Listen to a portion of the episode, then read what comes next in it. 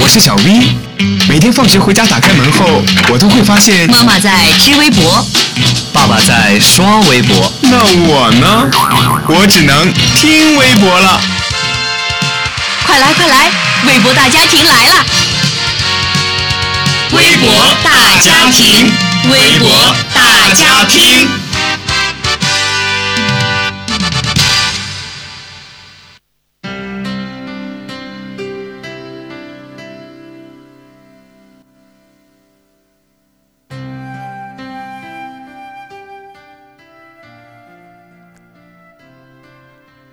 Hello，大家好，欢迎大家收听微博大家听，我是子月。今天子月想和大家聊聊中国太空罗曼史的故事。在一场太空万里大追踪后，几天前发射升空的神舟十一号飞船，已经和在轨飞行一个多月的天宫二号空间实验室，在十月十九号三时三十一分成功实现交会对接。航天员景海鹏和陈冬入驻太空二号空间实验室。开始了为期三十天的太空驻留生活。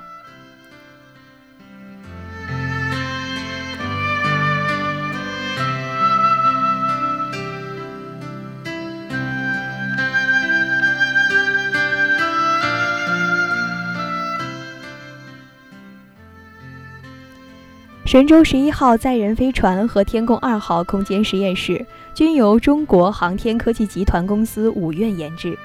神舟十一号和天宫二号上的对接机构是我国航天器上最复杂的机电业一体化机构，由中国航天科技集团公司八院研制。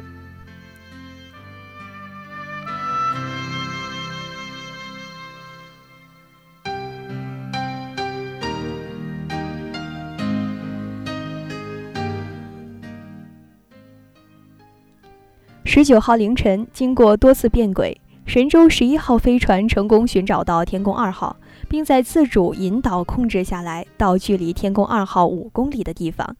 为了更好地完成交会对接，科研人员专门设置了四个停泊点：五公里、四百米、一百二十米和三十米。四次停泊后，神舟十一号飞船离天宫二号越来越近。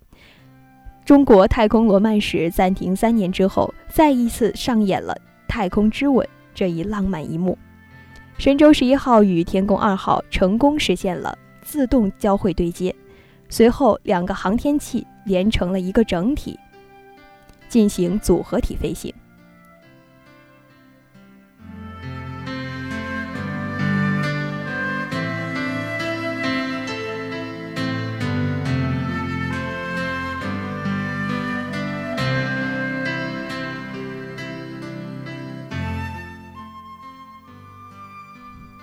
交会对接实验期间，航天员景海鹏和陈冬计划在天宫二号驻留三十天，加上独立飞行的三天，总飞行时间增加到三十三天，是我国持续时间最长的一次载人飞行任务。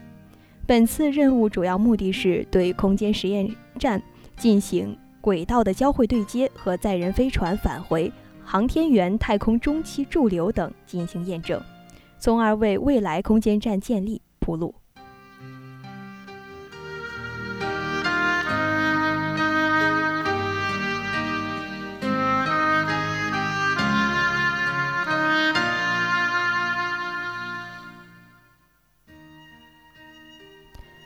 航天员在轨飞行期间，将按照每周六天、每天八个小时的工作制度，根据飞行手册、操作指南和地面指令进行工作和生活，按计划开展科学实验、技术实验，还有科普活动。天空二号作为他们在太空中的家，也是最繁忙的空间实验室，各类空间实验和实验的项目都会成为历次载人航天任务中的之最。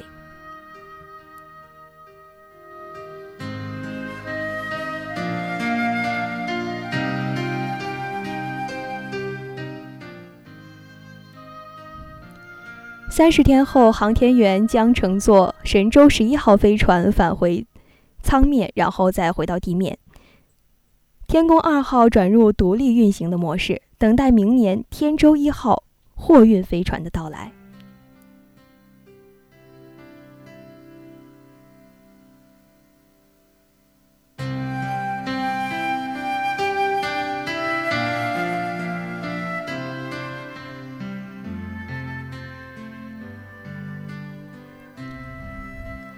好了，今天的微博大家听到这里就要和大家说再见了。更多详情可关注荔枝 FM 七九零相思湖广播电台，了解我们的节目。